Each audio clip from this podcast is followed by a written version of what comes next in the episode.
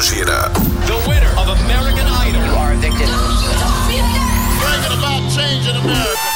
Observatório. Observatório. Economia, política, esporte, saúde, educação, cultura, tecnologia, ciência.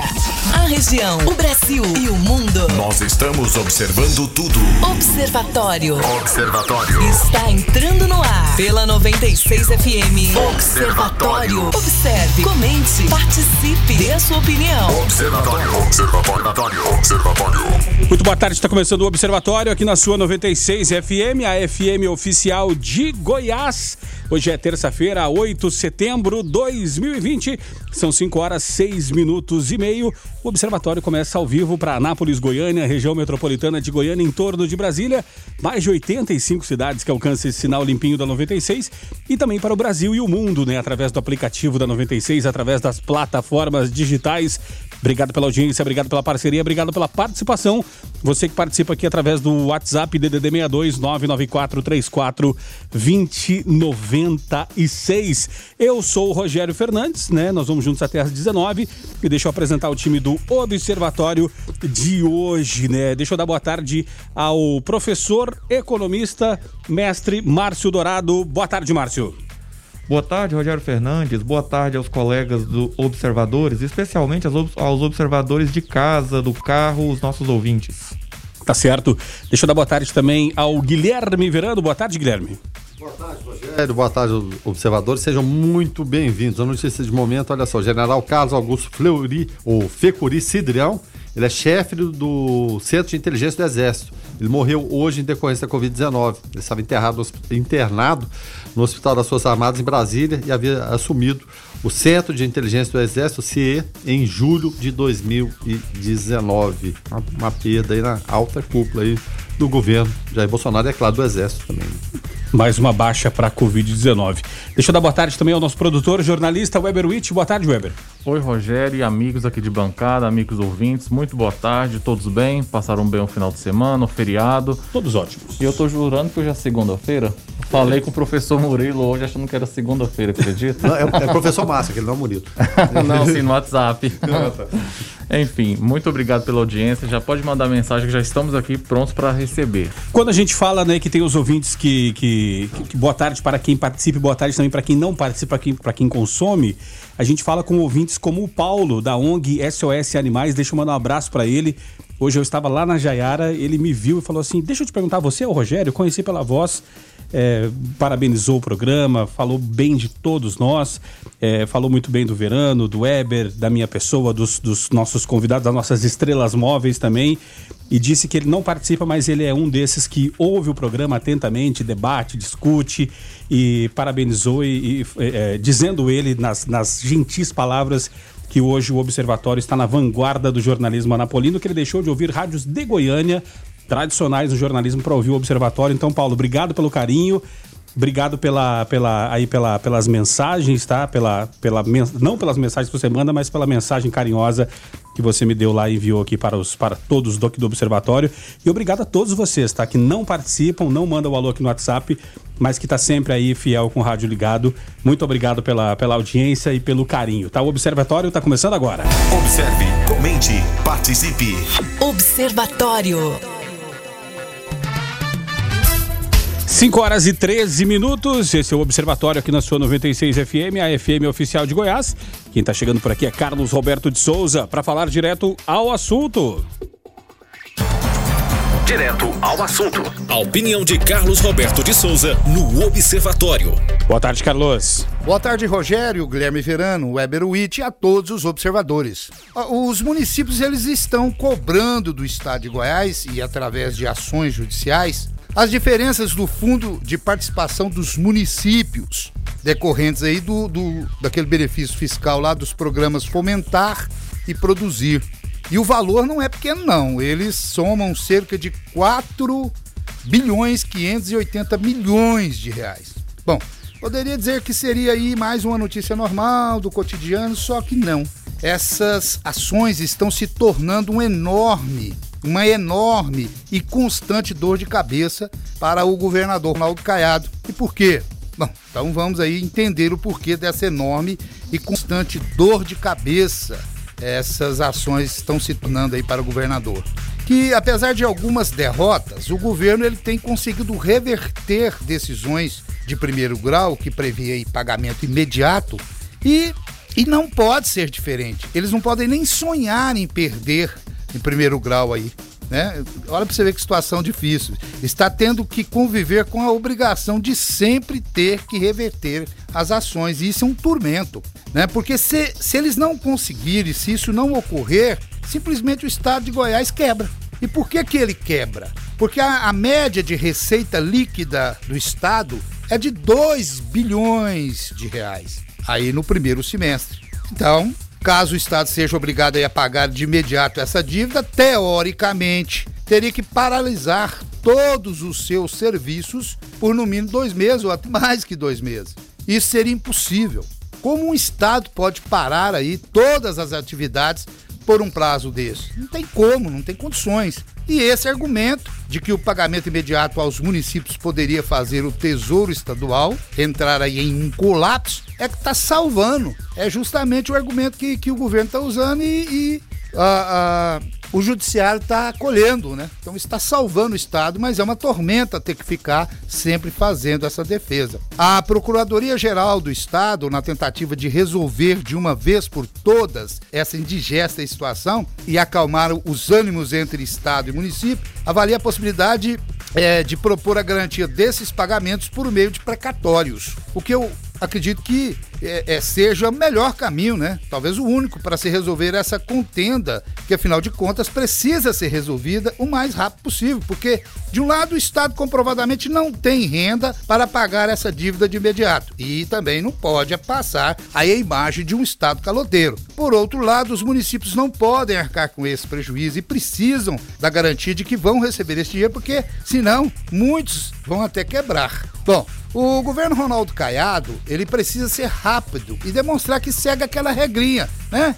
Quem deve tem que pagar e passar essa confiança. Porque por mais que não tenha agora, se ele tivesse repassando com toda dificuldade, mas essas diferenças aí regularmente, ele vetaria, né, a situação que o estado de Goiás se encontra nesse momento, né? Inclusive, um estado que por um ano, né, que foi aí é, é, notícia nacional é, é, positiva, onde o próprio governador Ronaldo Caiado deu diversas declarações que o estado de Goiás, depois da, da gestão Ronaldo Caiado, seria referência nacional. Agora, ele não, que ele não seja, né, após um ano e meio de governo Caiado, alvo de notícias nacionais tão negativas, onde muitos veem com preocupação um Goiás é, como um cenário de confusas e enormes dificuldades de gestão.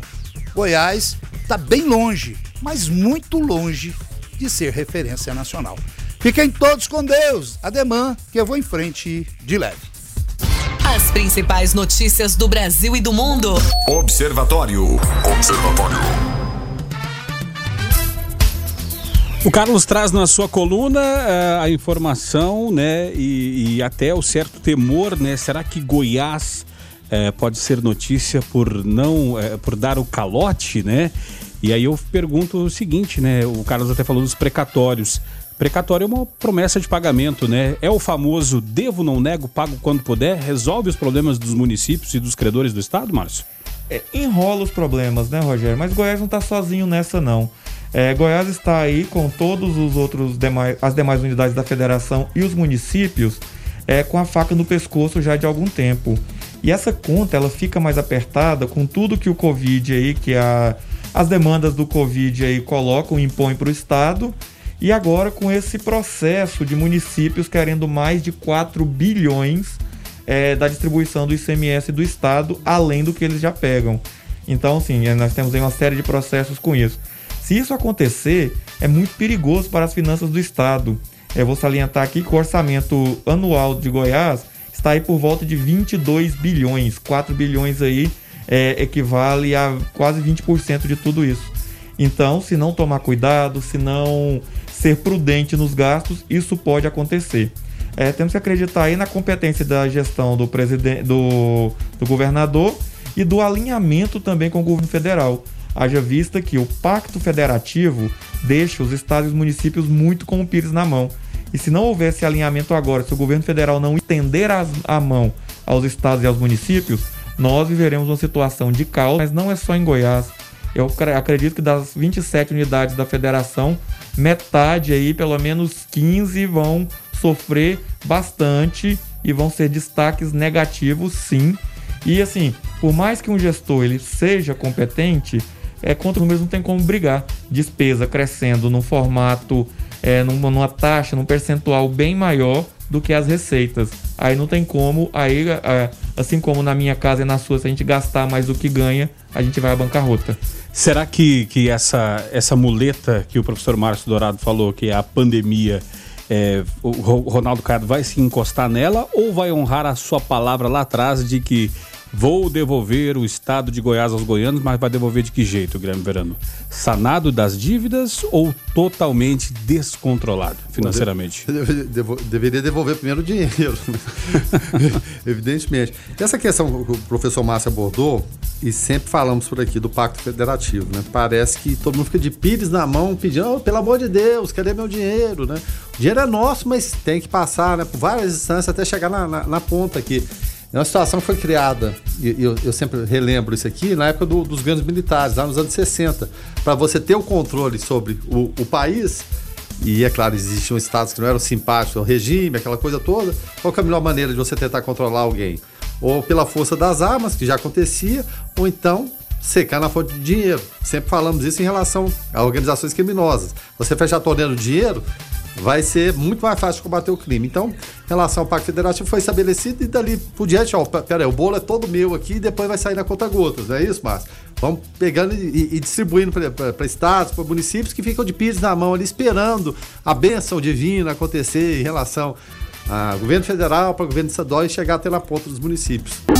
Você está no Observatório da 96 FM. Observatório.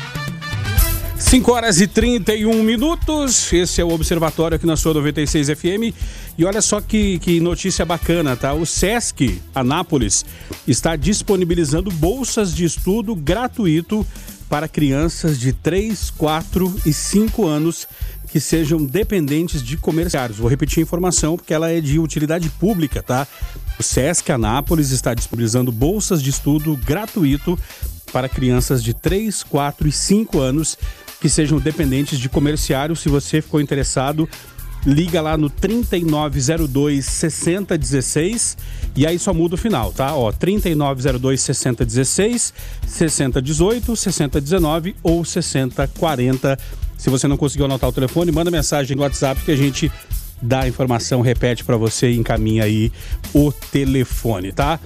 994 34 2096 é para você entrar em contato conosco aqui no Observatório. Observe, comente, participe. Observatório. E o Carlos Pereira, do residencial Alphaville, fala, manda a seguinte mensagem: olha, quero parabenizar a prefeitura pelo recapeamento da avenida principal do setor sul. A obra ficou excelente, mas a empresa ainda não finalizou as laterais, as sarjetas, né? Queria pedir atenção para que seja finalizada, pois caso chova, todo o serviço pode ser perdido. Interessante, né, Guilherme Verano, quando as pessoas conseguem ver que, que o negócio tá bom, só falta um detalhezinho, não é porque tem um detalhezinho que tá tudo ruim, né? Então a parte que tá pronta tá boa, só falta esse detalhe. Exatamente, que seja complementado, porque como ele falou, é óbvio, né? Caso chove e é temporada de chuva, daqui a pouco ela começa, né, no mês de outubro. Então, que seja urgente para que um trabalho bom ele fique excelente. Perdure, né? Claro. E o, o Márcio é daquela região, né, Márcio? Sim, eu moro lá perto e ficou, ficou muito bom mesmo. E assim, se finalizasse desse retoque aí é, para a chuva não levar tudo, é obra para durar muito tempo. Tá certo. 994 34 2096, o ouvinte participa aqui do Observatório. E o assunto agora é. Economia. Arroz chega a custar 40 reais. É, o setor diz que preço deve continuar em alta, né? Essencial na mesa de famílias brasileiras, o arroz disparou nos supermercados brasileiros, sobretudo nas últimas semanas, né? Um pacote de 5 quilos, normalmente vendido a cerca de 15 reais, chega a custar 40 reais na gôndola. O levantamento feito pelo Centro de Estudos Avançados em Economia Aplicada, o CEPEA, né? Da, da USP, né? Mostra que a alta do arroz chega a 100% em 12 meses e não há alívio no bolso do, no horizonte, né? Produtores especialistas dizem que os preços devem continuar subindo nos próximos meses. E agora, Márcio, tem alguma outra opção ou é fazer macarrão mesmo? Infelizmente, o arroz é um bem que a gente fala que ele tem baixa elasticidade. Quer dizer o quê? O consumidor não consegue reagir e começar a comer outra coisa de pronto. Então, o consumidor vai sofrer, tentar ali se adaptar nesse curto prazo e, infelizmente, também não tem para onde correr. Por quê? Porque a, essa alta do preço dos alimentos, ela se deu por uma confluência de fatores. Miseravelmente esse ano, lá, na, lá nos Pampas Gaúcho, plantou-se menos arroz e a seca fez o pouco que se plantou não, não colher a quantidade desejada. Paralelo a tudo isso, o dólar subiu, que nos impede de importar aí a preços mais baratos, e a China não para, né? Enquanto a economia do mundo inteiro cai, a da China é, continua aí se destacando. Isso faz com que a gente corra atrás de mais arroz, dá aquele desespero, as pessoas vão lá no mercado e vão tentar fazer estoque. E no curto prazo nós não temos um horizonte tão grande. Parece que a ministra andou prometendo alguma coisa aí. Vamos aguardar essa promessa da ministra. Pode ser algum subsídio, algum incentivo para importação, mas assim, se não houver uma interferência forte que vai contra muita coisa do que é, o governo defende da, do livre mercado, a gente não vai ter aí uma melhora no curto prazo. Lembrando que o arroz é a base da alimentação de 95% da população brasileira, em especial a mais pobre. Guilherme? E, e até em relação a isso, atualizando informações, o presidente Jair Bolsonaro informou agora há pouco que tem pedido para os donos de redes de supermercados que baixem o preço de produtos essenciais e tenham um lucro próximo do zero. Eu não sei se vão querer, não, né? E é, também em relação ao que o Márcio falou, de tomar medidas se vão contra o livre mercado, ele falou que, e usa sempre a expressão, que não vai usar BIC para nada disso, que é, não, não existe tabelamento, né? mas ele está pedindo para o lucro baixar. E outra coisa que ele está otimista em, em, relação aos próximos meses, ao contrário do pessoal da, que produz, ele diz que acredita que a nova safra, que começa a ser colhida em dezembro e janeiro, de arroz especial, a tendência deve ser normalizar o preço. Mas até lá, como o Márcio disse, né, a, a ministra Tereza Cristina vai ter que se virar para encontrar uma solução. Porque... É, e, a, e, a, ministra, inclusive, disse, palavras delas, né, é, dela, né, abre, abre aspas para a ministra, nós faremos ele baixar, ele, no caso, o arroz, né? Agora, é, é ela fala que a safra de 2021 vai ser excelente, a expectativa dessa safra, né? Agora, é, é, falando de forma até prática, o Alessio Lira nosso ouvinte, fala o seguinte: boa tarde. É, por ser um produto básico da cesta básica, né? O arroz está com preço abusivo. Qual seria a saída para baixar o preço do arroz? Tem saída, Márcio? Tem saída. A saída seria pela utilização dos estoques reguladores. A Conab, que é uma companhia feita para isso, é comprar arroz do exterior e desovar no país. A palavra é desovar mesmo. Vender mais barato e isso incentivaria a concorrência. E assim, ela tem instrumentos e tem dinheiro para isso. Se ela utilizasse esse orçamento, ela conseguiria fazer isso, mas é, isso vai muito contra o que boa parte do governo prega. Essa seria a saída, a utilização da CONAB, Companhia Nacional de Abastecimento, com os chamados estoques reguladores. E sim, Rogério, ela teria capacidade e ela tem instrumentos legais para isso de comprar o arroz a 20 e vender a 15. Mas a companhia vai ter prejuízo a estatal ela existe para esses momentos. Então, se, se não tivesse isso, não justificaria a existência de uma estatal própria. E, e mal comparando, né, Márcio? Você que acompanha o mercado financeiro, é claro, a economia, é quando o dólar está subindo, o governo vai despeja aquela montanha de dólares no mercado para tentar, de alguma forma, regular aquilo ali. Né? Justamente, são chamados leilões de swap do Banco Central, que é algo parecido. O Banco Central, então, ele tem um estoque estratégico de moeda estrangeira. A Conab também tem, tem ou teria que ter estoques estratégicos desses alimentos aí chave para poder regular os mercados. Ou seja, quando se o arroz estivesse muito baixo, era competência da Conab comprar o arroz a um preço um pouquinho melhor para não quebrar muito o produtor e guardar esse arroz justamente para vender nessas épocas quando ele está alto, regular os preços do mercado. As principais notícias do Brasil e do mundo. Observatório. Observatório. E somente nas últimas duas semanas, Anápolis registrou recorde de mortes no trânsito, né? A cidade, proporcionalmente, é a mais violenta no estado, segundo o delegado Manuel Vanderick, titular da Delegacia Especializada em Investigação de Crimes de Trânsito. Em entrevista ao repórter Jonathan Cavalcante, o delegado falou sobre as mortes e fez um balanço da última operação Direção Consciente. Vamos acompanhar.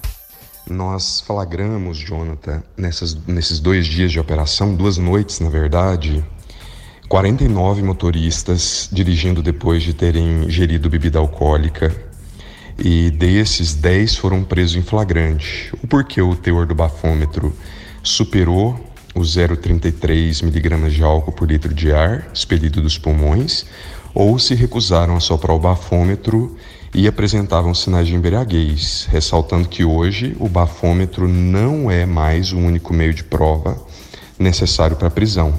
Caso o motorista apresente os sinais e se recuse, ele vai ser preso com base no exame passivo que nós fazemos, nós temos aparelhagem, na prova testemunhal e videográfica. É, eu preciso aproveitar a oportunidade dessa entrevista que descreve e principalmente o crime de embriaguez ao volante para relembrar que as últimas duas semanas nós tivemos um recorde histórico de mortes no trânsito em Anápolis. Foram 13 óbitos no trânsito nesse período. Relembrando que, em média anual, nós temos 80 mortes e em duas semanas nós atingimos a casa de 13. Infelizmente, nós percebemos que essa curva ascendente ela tende a crescer exponencialmente com a postura instalada na consciência do motorista de que ele está seguro dentro do carro. Eu preciso lembrar que cerca de um terço das mortes no trânsito em Anápolis acontecem em decorrência da embriaguez ao volante. E se nós formos considerar não apenas as mortes, Jonathan, mas as sequelas permanentes, como amputações, tetraplegias, invalidez de que permite, não permite mais que pais voltem a trabalhar para manter as suas casas, que mães continuem desempenhando o seu papel, que pessoas continuem a ser pessoas produtivas. A gente vai voltar depois do intervalo comercial, é, trazendo mais desdobramentos né, a respeito é, desta, é, desta informação, né, desse triste número, né, desse triste balanço que o delegado Manuel Vanderick trouxe, falando a respeito é, do, da quantidade de, de, mortes, né? E não só de mortes, mas de, de pessoas com lesões, é, sequelas permanentes, né? A respeito é, dessa questão do trânsito. A gente vai fazer um intervalo comercial rapidinho. E se você, ouvinte, tiver é, algum comentário para fazer a respeito desse assunto, pode mandar aqui no 994 34 2096. O intervalo é rapidinho. Já já a gente volta. Observe, comente, participe. Observatório. Abrindo agora a segunda hora do Observatório, hoje é terça-feira, 8 de setembro de 2020, 6 horas e 5 minutos. É, Para você que chegou agora, seja muito bem-vindo. Tá aqui o Rogério Fernandes, Guilherme Verano, Weber Witt, professor Márcio Dourado, até às 19 horas, trazendo notícia e informação para você aqui através da frequência 96.3 FM. Nós trouxemos, né, no, no bloco anterior, é, uma sonora do delegado Manuel Vanderick, o, o repórter Jonathan Cavalcante, entrevistou o delegado, né, que é titular da delegacia especializada em investigação de crimes de trânsito, e ele falou que nas duas semanas é, é, é, nas últimas duas semanas, Anápolis registrou recorde de mortes e a cidade proporcionalmente a mais violenta no estado, né? Segundo o delegado Manuel Vanderick. Agora, é, ele vai falar a respeito, ele fez um desabafo, né? E reforçou que o cidadão deve cobrar de nossos representantes, sobretudo nesse ano eleitoral, uma mudança legislativa em ações preventivas mais contundentes no município. Vamos ouvir a segunda parte da entrevista que o delegado concedeu ao repórter Jonathan Cavalcante. É, a gente começa a perceber de uma forma muito concreta que o trânsito não é um problema só de segurança pública. Anápolis se desponta agora como a cidade do estado mais violenta no trânsito. Proporcionalmente, nós temos muito mais acidentes graves do que Goiânia. Eu divulguei para você o número de 13 mortes nas últimas semanas, mas foram centenas de acidentes que deixaram pessoas lesionadas.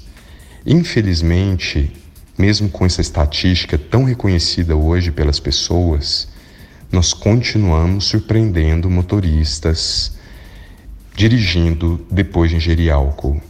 Particularmente, eu acho que esses eventos não podem ser mais classificados como acidente. Eles devem ser tipificados como crime doloso.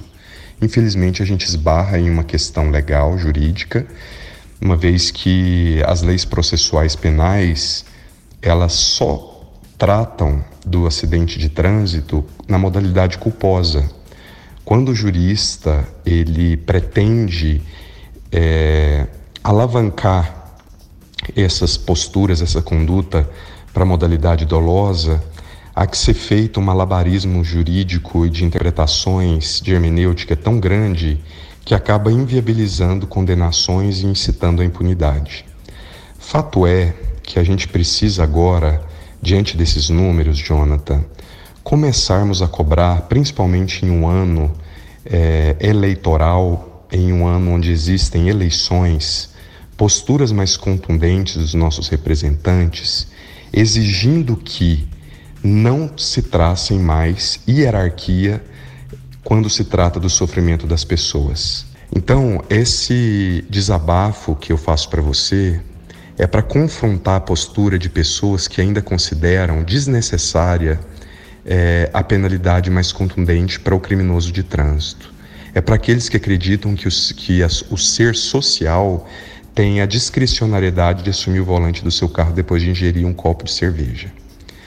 Depois que você conversa com pessoas que enterram os seus filhos e que você avalia numa balança o sofrimento das famílias que perdem os filhos por uma arma de fogo e para aqueles que perdem num acidente automobilístico, você consegue ver o quão discriminatório é o nosso sistema jurídico e o quão hipócrita é a sociedade de uma forma geral.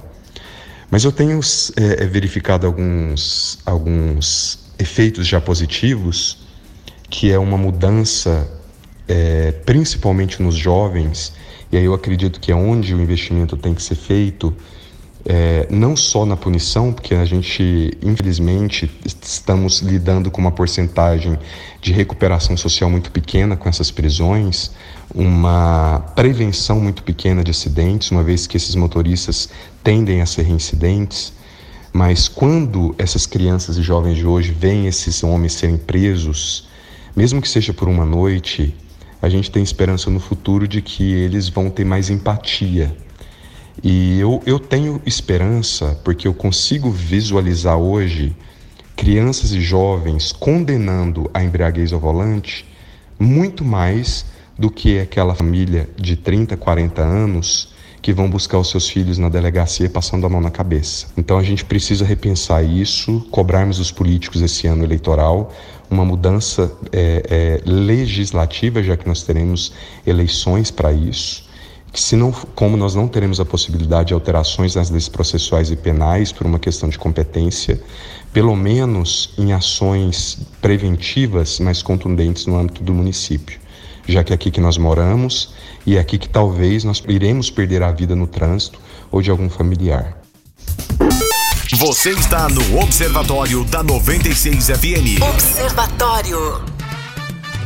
Ouvinte participando aqui, falando a respeito do trânsito, né? O Júlio César, que é motorista aplicativo por aqui, falando. Fala aí, Júlio. Aqui em Anápolis tinha que fazer uma reeducação no trânsito, cara. Não é só a questão da bebida, não. Cara, o que tem de motorista ruim aqui, meu Deus do céu. O cara liga a seta depois que o volante dele já está virado. Depois que o carro dele já está virando, ele liga a seta. Uma avenida de duas pistas onde você vai fazer uma manobra de ultrapassagem, o cara põe o carro dele no meio da rua, onde não tem com passagem para a direita e nem para a esquerda. Uma Avenida Brasil, onde você tem uma, duas pistas subindo e duas pistas descendo, o cara anda 40 km por hora na mão da esquerda, te obrigando a fazer ultrapassagem pela direita. E você pode piscar farol, buzinar, que ele ainda manda o dedo para fora do carro e manda você passar por cima e te chama de louco. Essa aqui é a pior cidade do Brasil para dirigir.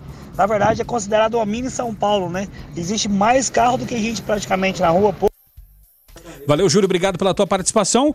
O Pedro Felipe por aqui trazendo um comentário sobre aquele comentário do Iago Moisés que falava a respeito de donos de bares é, é, é, e a respeito de vidas, né? Vamos ao, ao comentário aqui do Pedro. Fala aí, Pedro. E aí, galera, é, a respeito do comentário do Iago aí, é intensificar as abordagens perante os bares, nas ruas dos bares. Eu, como eu rodo muito aqui dentro de Anápolis, eles estão fazendo isso sim, viu? Eles fazem isso sim, já o indivíduo sai do bar já bêbado.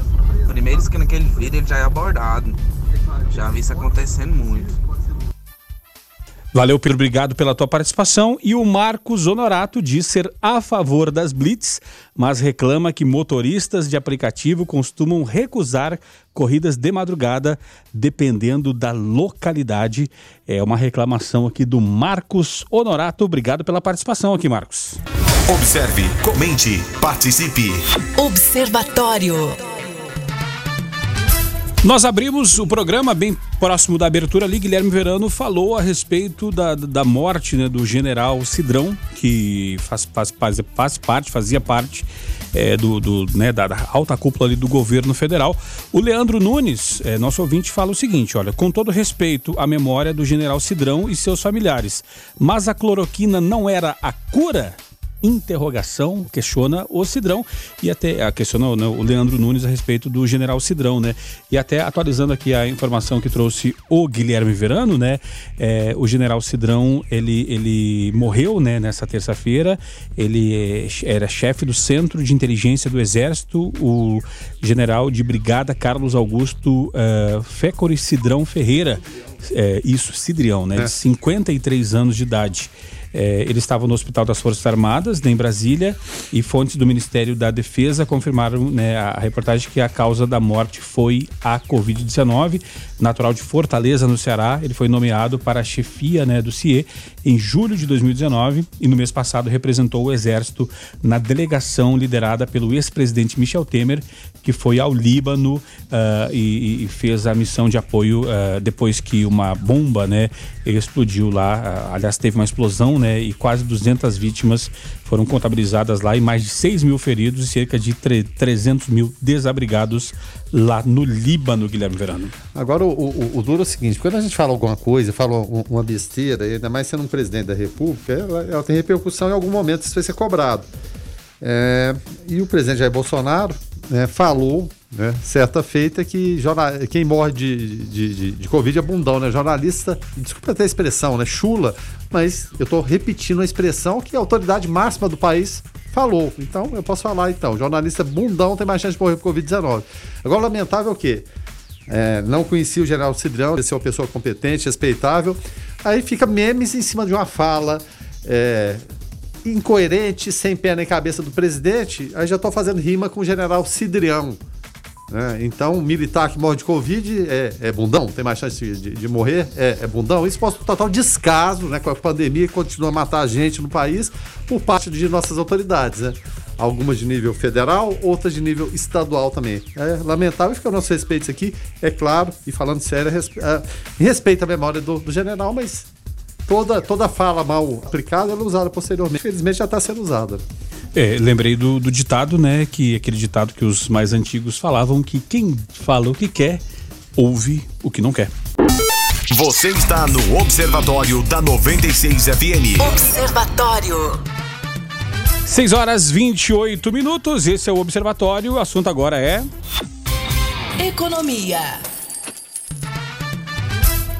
Crédito emergencial para pequenas empresas já superou 40 bilhões de reais, diz o BNDES. Isso mesmo, mais de 40 bilhões em créditos com garantia do governo federal já foram aprovados dentro do Programa Emergencial de Acesso ao Crédito, o PEAC operado pelo BNDES, né? Informou o Banco Fomento uh, nessa terça-feira. Os recursos emprestados às empresas médias e pequenas por instituições financeiras têm garantia do Tesouro, que fez uh, nessa terça-feira o terceiro aporte de 5 bilhões no programa, né? De um total que pode chegar a 20 bilhões. Uh, o BNDES estima que cerca de 52 mil empresas, que empregam mais de 2,3 milhões de pessoas, foram beneficiadas pelo governo criado em junho e que vai até dezembro. O PA que atende empresas que faturam, uh, faturaram né, entre 360 mil e 300 milhões em 2019. As cifras são, são volumosas, pouposas, né, poupudas, mas na prática a, a, a, atende a, a demanda do mercado ou muita gente, muita pequena, média e grande empresa ficou para trás nessa aí, Márcio? É, Rogério, na prática refresca. É que eu posso colocar assim. Na prática, isso refresca o mercado, isso ajuda um pouco aí. É, quando se trata de, de subsídio, de crédito a juros baixos é, para atividade produtiva, mas não resolve. Mas é muito importante que a gente tenha o BNDES para ajudar isso aí, porque de alguma maneira isso ajuda a preservar emprego, isso ajuda a preservar a renda e o dinheiro circulando. Poderia ser mais, mas o BNDES agindo assim, irrigando, colocando na mão aí de determinadas empresas, já é muito melhor do que dar esses bilhões, muitas vezes, para uma empresa só, como foi feito no passado. Então, esse tipo aí de, de coisa ajuda, refresca, mas não resolve. Olha só que essas empresas elas têm um mínimo de faturamento, são 360 mil. E as que têm menos de 360 mil, aquele crédito lá que exige determinadas garantias, será que ele está funcionando? Então, uma ação, ela é muito boa, mas ela tem que vir com um conjunto de outras ações também. Lembremos que esse empréstimo ele tem juros de 1% ao mês e carência de 6 a 12 meses. A Selic está 2%. 1% já está alto. Então tem coisas que ainda poderiam melhorar. Agora, Verano, é, é, o que o Márcio, na expressão que o Márcio trouxe falando em irrigação, é, a gente sabe que quando há uma seca, né, por mais que, que, que, se faça uma irrigação, a gente até falou da questão do arroz, é, alguma, algumas, algumas mudas, alguns pés, algumas plantas vão ficar para trás. Economicamente é o que vai acontecer, né? Por mais que o governo tente salvar todo mundo com essa irrigação financeira, uh, algumas uh, unidades, plantas não vão sobreviver, infelizmente, né? E, e, quando você fala de irrigação, a gente sempre lembra de ir na base, né? Nas raízes ali que são profundas, são, são bases da economia. Porque sempre temos a noção de que, é, é, claro, grande volume de empregos, movimentação financeira e que aparece na mídia, em todos os locais, são as empresas grandes, as empresas brasileiras que têm atuação inclusive no exterior, mas a, a, a grande base que movimenta a economia e emprega gente é o quê? O pequeno, o micro, o médio empresário na, e, e, e, esse pessoal é da base. Então, se essa irrigação não chegar lá na, na, na, na base, não adianta você jogar água somente nas folhas ali, frondosas, mais vistosas que a gente tem da economia, se aquela base não for irrigada. Eu não sei se eu fui ecologicamente correto. Talvez você foi aí um pouco, se algum agrônomo estiver nos escutando o, aí, pode fazer fazer alguma crítica, mas foi bem poético. Mas quando a gente fala dessa, dessa questão assim do dinheiro chegar onde precisa, é porque porque foi feito de uma maneira, digamos, muito linear. E nós temos setores que vão precisar muito mais de dinheiro do que outros. Você imagina o dono de um cinema que está fechado desde março, que não teve nem reabertura parcial ou coisa parecida, e não tem como ele colocar carro lá dentro para fazer drive-in, cinema num shopping, que seja. É, o dono de um teatro, os profissionais de determinados bares em algumas cidades aí que não teve abertura é, nem parcial. Então, todos esses setores merecerão mais atenção ou, fazendo a analogia aqui que a gente estava brincando há pouco, essas plantinhas aí vão morrer e vão parar de alimentar a economia, vão desempregar a gente. Isso vai fazer com que o dinheiro não circule como deveria. Saúde.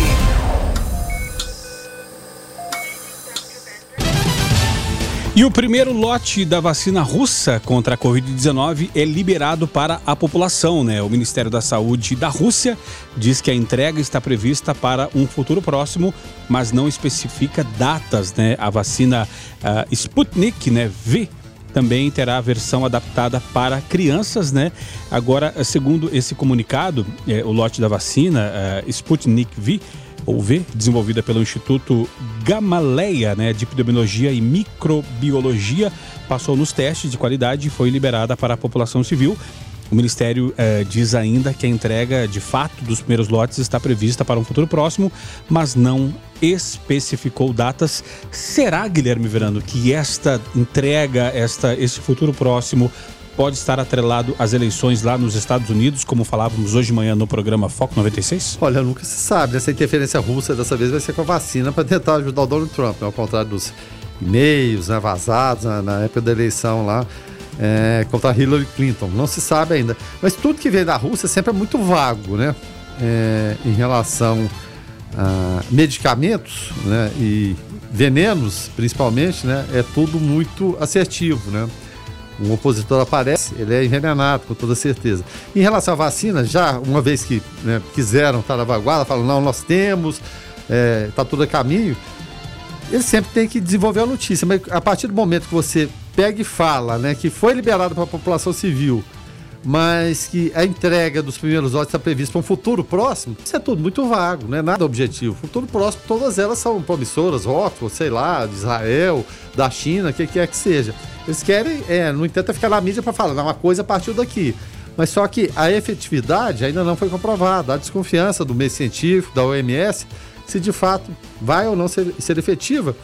E sabe, sei lá, né, pela, pela amizade desde sempre que Donald Trump tem com Vladimir Putin, e o Trump quer, porque aqui é uma vacina antes do dia 3 de novembro, que é a data da, da eleição, sabe, sei lá, o que, é que acontece nesses bastidores aí da alta política internacional. Mas por enquanto é tudo muito vago, é só notícia que lança aqui. Aí você tem a manchete, aí no meio da notícia você entende que a manchete não tem muito a ver com o, o final aqui, que é uma data no futuro próximo. Como é que manda esse futuro próximo? Então, essa questão de manchetes que não condizem com a matéria não é uma, uma um privilégio só nosso aqui da cidade de Anápolis, né?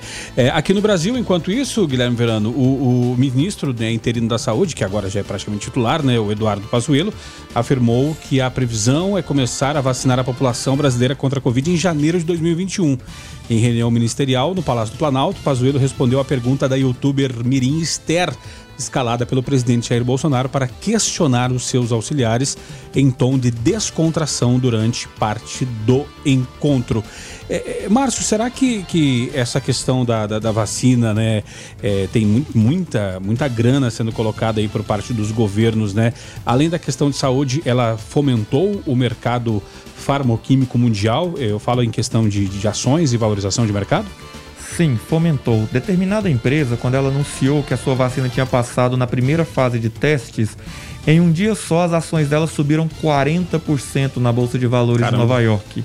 40%. Então imagina só, o camarada que comprou 10 mil dólares daquela ação, fechou o dia com 14 mil dólares no, no bolso, 4 mil a mais. Então isso sim movimentou e por um lado é bom. Por quê? Porque é esse incentivo econômico que faz com que as empresas vão, vão atrás, pesquisem, testem e tente comprovar que a sua vacina vai ser mais eficiente do que a outra. É, desde a epidemia de, da AIDS ocorrida na década de 80, é, nós não, não, não tivemos uma corrida tão grande assim por medicamentos, por vacinas, por tratamentos para uma doença. Isso faz com que a ciência avance e essa ciência ela tem que ser, tem que ter a sua remuneração econômica, sim. É custoso? Vai ser oneroso? O Brasil vai gastar alguns bilhões aí com isso? Sim. Mas o bilhão que se gastar aí com o advento aí da vacina para vacinar a população vai ser muito menor do que é, os bilhões que, de prejuízo que se causa à economia e as vidas dentro das famílias, que essas vidas perdidas que não há reposição. Agora, enquanto é, há essa corrida né, com relação à vacina da Covid-19, Guilherme, é, por outro lado, o Brasil não atingiu a meta para nenhuma das principais vacinas, é, da, das, das, principais vacinas indicadas é, para crianças de até um ano pela primeira vez em 20 anos. Né? Os dados são do Programa Nacional de Imunização de 2019, analisados né, pela reportagem. A, meta de vacinação de bebês e crianças em geral costuma variar entre 90% para vacinas de tuberculose e rotavírus e 95% para as demais. Abaixo desse número, há um forte é, risco de retorno de doenças já eliminadas ou aumento na transmissão daquelas que estão controladas. Será que por conta da pandemia da Covid-19 é, vamos descuidar e trazer de volta é, vacinas, é, é, é doenças já erradicadas no Brasil, Verano? o risco é muito grande, ainda mais quando você tem um general que não entende, entende tanto de saúde quanto qualquer um de nós aqui. Alguém que é médico, cientista, alguma coisa, nada, né? Então ele entende quanto, tanto quanto eu. Então ele afirmar, daqui a pouco eu volto no assunto da vacina, é, ou da vacinação, ele afirmar que a partir de, de janeiro, é baseado em quê? Ele não está conseguindo ver nem isso aqui. Ah, a questão de 2019, ele não estava no, no, comando ainda. Aí ele nomeia quem para olhar essa questão da vacinação? Um veterinário? Não sei, com toda a competência que ele tem, mas será que vai resolver esse problema? Então, você tem que ter um ministro da saúde né, efetivo, que seja da área. Vamos alegar, o José Serra nem médico, ele foi um bom ministro da saúde, eu não vou falar nem enrosco dele com a justiça agora, mas em relação a medicamento genérico, aquela coisa toda. Mas esse momento não, esse momento é fundamental que seja uma pessoa da área, que seja um médico, não um general. Mas por que, que nenhum médico assume? Bom, a gente teve alguns né, especialistas na área, mas não aguentaram a pressão para seguir no caminho contra a ciência. Agora, se o general aceita e quer ir contra a ciência e fica sempre a mesma ladainha, vai e volta, e fica prometendo coisas que depois ele pode ser cobrado, e a gente estava falando agora há pouco de frase em relação ao jornalista, né, que morre é isso. Então, quando ele é, faz essa afirmação, ele pode ser cobrado em janeiro. Ele tinha que tomar atitudes práticas no dia a dia. E não estão sendo tomadas. Infelizmente, não temos um ministro da Saúde efetivo. Nós temos lá alguém que aceitou comandar uma situação que não é a mais efetiva para o momento de pandemia que a gente vive. É lamentável. E junto com isso também, para não jogar só a culpa no governo federal, parte da culpa também governos estaduais, municipais e da população, que não está nem aí. Eu falava até hoje pela manhã, meu primeiro comentário foi o seguinte: o Brasil, no final de semana, ele conseguiu acabar com dois problemas terríveis. Né? Terríveis. Acabou com o problema da saúde, que parece que não existe mais Covid, todo mundo saiu, viajou. E para você viajar, você precisa de dinheiro. Então não temos problema econômico também, não. Porque tinha de gente viajando e a situação econômica é lamentável, do jeito que muitos falam. Então parece que a gente não tem problema nem na saúde, nem na economia. Vamos procurar outras pautas, então. As principais notícias do Brasil e do mundo. Observatório. Observatório. Fim da desoneração da folha pode eliminar 97 mil postos de trabalho até 2025 diz o setor de tecnologia, né? É, o setor estimou, né, que a reoneração da tributação sobre a folha de pagamentos do setor pode gerar a eliminação de 97 mil postos de trabalho formais até 2025. É, agora a, a, questão é a seguinte, professor Márcio, é, é impressão minha ou tem uma, uma, uma, pegadinha econômica aqui? Porque é, não fala de, é, né, na manchete fala eliminar, depois fala de de, de, de, reorganizar, né? Será que isso aqui entra naquela questão que já falamos várias vezes aqui da pejotização? Esse empregado vai passar a ser é, é, prestador de serviço e aí isso é, elimina um posto de trabalho e torna um parceiro? Seria mais ou menos isso ou não? Essa vai, vai, vai haver mais um desempregado? Também isso, Rogério, porque assim, quando eles estimam o número, claro que como eles estão defendendo aí a, a manutenção da desoneração da folha, eles vão inflacionar isso aí. Algum, alguns desses profissionais entram como PJs, outros eles vão fazer o seguinte: onde tinha dois, trabalha um. E fala o seguinte: olha para fora e vê o tanto de desempregado. Ou você faz o trabalho dos dois, ou você sai fora e coloca o outro para fazer o trabalho dos dois. E, mas isso é algo meio que sem volta. A desoneração ela tem que acontecer não da forma como está para um setor ou outro, meio que assim, eleitos, escolhidos, os iluminados, os alecrins dourados do campo. Não. A desoneração ela deve ocorrer de uma maneira linear para todas as empresas. Quando se escolhe um setor e privilegia um setor em detrimento do outro, a gente causa o que a gente chama de injustiça tributária. Por que, que determinado setor é, tem um pagamento sobre o seu faturamento e o outro setor tem o pagamento sobre a quantidade de funcionários. Então, é justamente esse tipo de reforma que se espera na reforma é, tributária, que é a reorganização da oneração da folha de pagamento é, de acordo que de uma forma que seja justa e seja linear, não privilegiando um setor perante o outro. E a, desoneração né, da, da, folha permite que as empresas substituam, né, como está no texto aqui, a contribuição previdenciária de 20% sobre os salários por uma alíquota entre 1% uh, e 4,5% sobre a receita bruta. Abrange 17 setores que empregam mais de 6 milhões de trabalhadores. E aí vamos aguardar, né? É, ma- algo mais nesse assunto, Guilherme Verano, ou podemos liberar o professor Márcio? Podemos liberar, mas é só atualização, né? Que o general Luiz Eduardo Ramos ele se reuniu agora há pouco com os líderes do governo, Eduardo Gomes, do Congresso, Ricardo Barros da Câmara, Fernando Be- Bezerra do Senado, para definir a estratégia do Planalto nas próximas votações.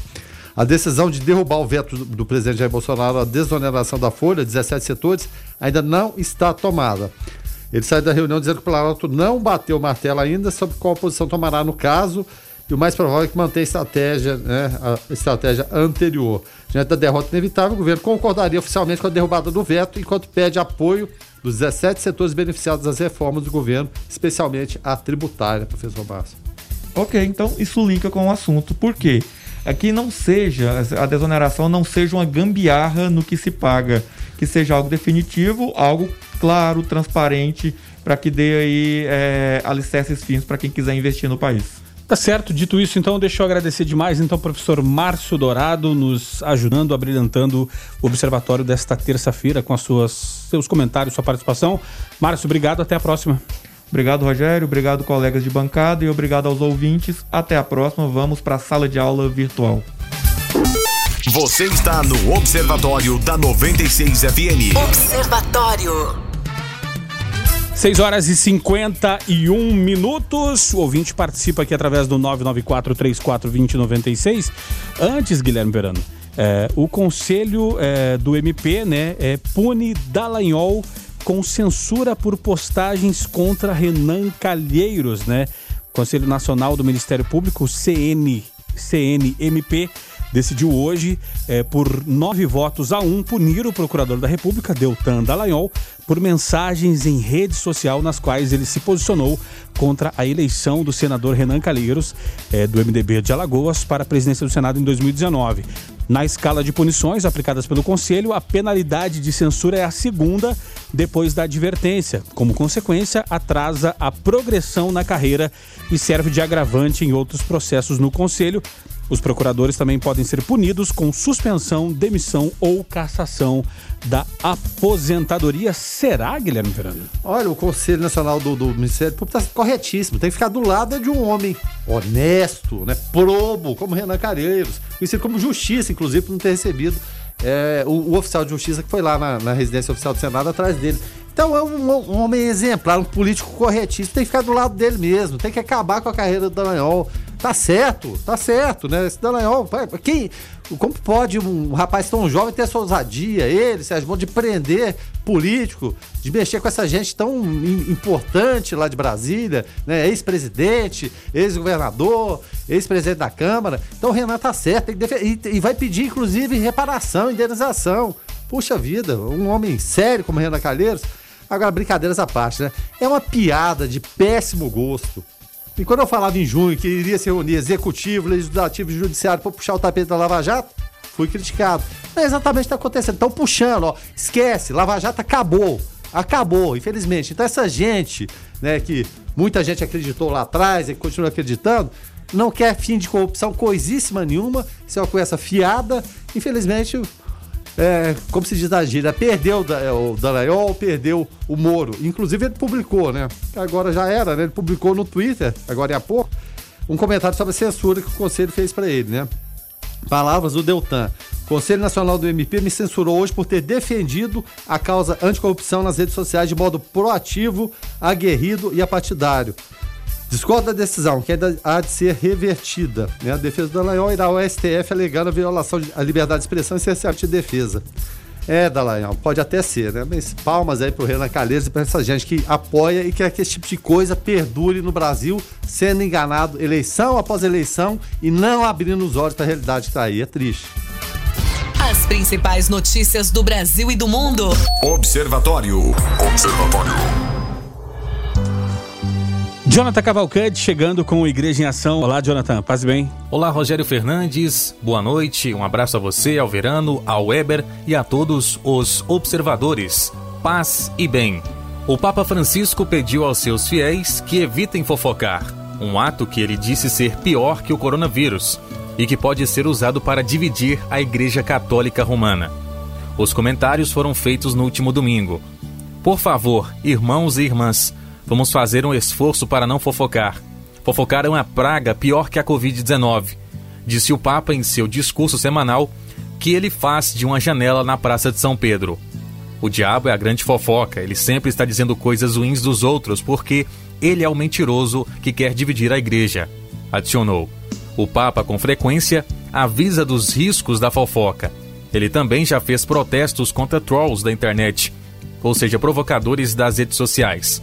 Se algo dá errado, ofereça seu silêncio e suas orações ao irmão ou à irmã que cometeu um erro, mas nunca fofoque, disse o Papa. No sábado, foi anunciado que o Papa Francisco vai sair do Vaticano pela primeira vez desde fevereiro, quando começou a pandemia de Covid-19. No mês que vem, ele vai a Assis, na Itália, onde assinará uma encíclica, de acordo com o porta-voz da Basílica da cidade, o padre Enzo Fortunato. Recentemente, o Papa Francisco fez uma audiência para o público pela primeira vez em seis meses. Lentamente, o Vaticano busca voltar ao normal. Jonathan Cavalcante para o Igreja em Ação. Você está no Observatório da 96 FM. Observatório. Guilherme Verano, nessa respirada enquanto Igreja em Ação aqui, faltou uh, algo que queria dizer, Verano? Não. Um abraço pra, pra Dulce aqui lá da São Caetano Materiais para Construção. Tá, tá na escuta, que a gente tá que tá aqui na rádio. Mas tem hora que a gente fica indignado, né, Dulce? Independente de de ideologia partidária e tudo, a gente quer que as coisas aconteçam da forma correta, que as pessoas vejam né, o que de fato está acontecendo, independente de qualquer coisa. É isso que leva a gente à frente. Obrigado aí. O ouvinte participa ainda falando a respeito do assunto trânsito, né? É, o delegado Manuel Valderic trouxe informações é, através do, de, de, uma entrevista do Jonathan Cavalcante, é, falando que Anápolis proporcionalmente é a cidade mais violenta no trânsito em Anápolis e, e, e, no estado de Goiás, né? E a nossa ouvinte Alessandra, ela fala, olha, realmente o ouvinte disse que Anápolis é um lugar muito difícil para dirigirmos. Foi o Júlio César. Está coberto de razão.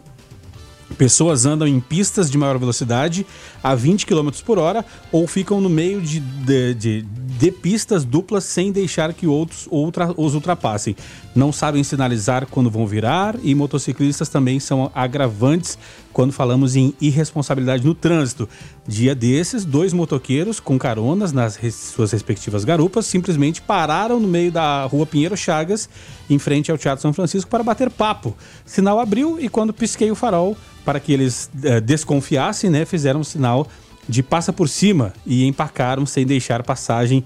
Absurdo isso. Acho ótimo quando as fiscalizações ou blitz tomam conta das ruas da cidade. É a participação da Alessandra, né? Uh, um ouvinte que não quis se identificar fala o seguinte: todos meus amigos bebe e dirige. Todos, todas as vezes. Beber e dirigir é um problema sério em Anápolis, mas ainda tem pessoas que não acreditam. Obrigado, tá? O ouvinte misterioso que mandou mensagem aqui. É, o outro ouvinte também fala o seguinte, ó, o, o, o Michael, né? Boa noite. Para um trânsito mais humano, primeiramente é necessário ter educação, posteriormente consciência. É, que só assim os índices começarão a darem resultados e isso demoraria um tempo. Enquanto isso, Dirigindo à noite, redobre a atenção, principalmente em cruzamentos, e nunca confie se você está na preferencial dica de ouro aqui do Michael. É, temos mais inúmeras participações aqui a respeito de trânsito, tá?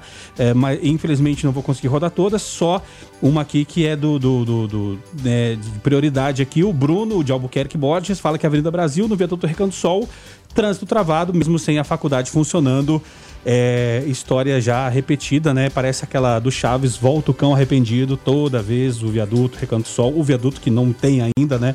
A entrada ali é, travada, né? Dito isso, a gente vai encerrando então o observatório de hoje. Guilherme Verano, até amanhã. Até amanhã, obrigado pela participação dos ouvintes. Puxa vida, quantas participações, isso é muito importante, muito interessante. Por vezes a gente não consegue rodar todas aqui, mas pode acreditar, qualquer uma delas é muito, muito importante pra gente. Valeu. Tá certo. Weberwitch, então até amanhã.